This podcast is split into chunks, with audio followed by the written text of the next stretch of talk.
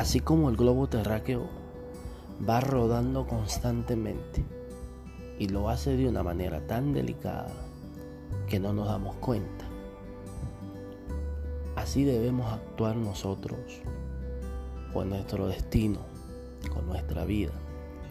Debemos plantar esa semilla en un lugar fértil, cuidarla, añoñarla, regarla, protegerla contra viento y marea, para así en el futuro poder cosechar ese fruto.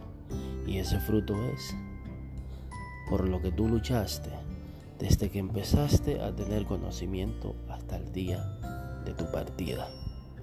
Debes hacerlo, ya es hora.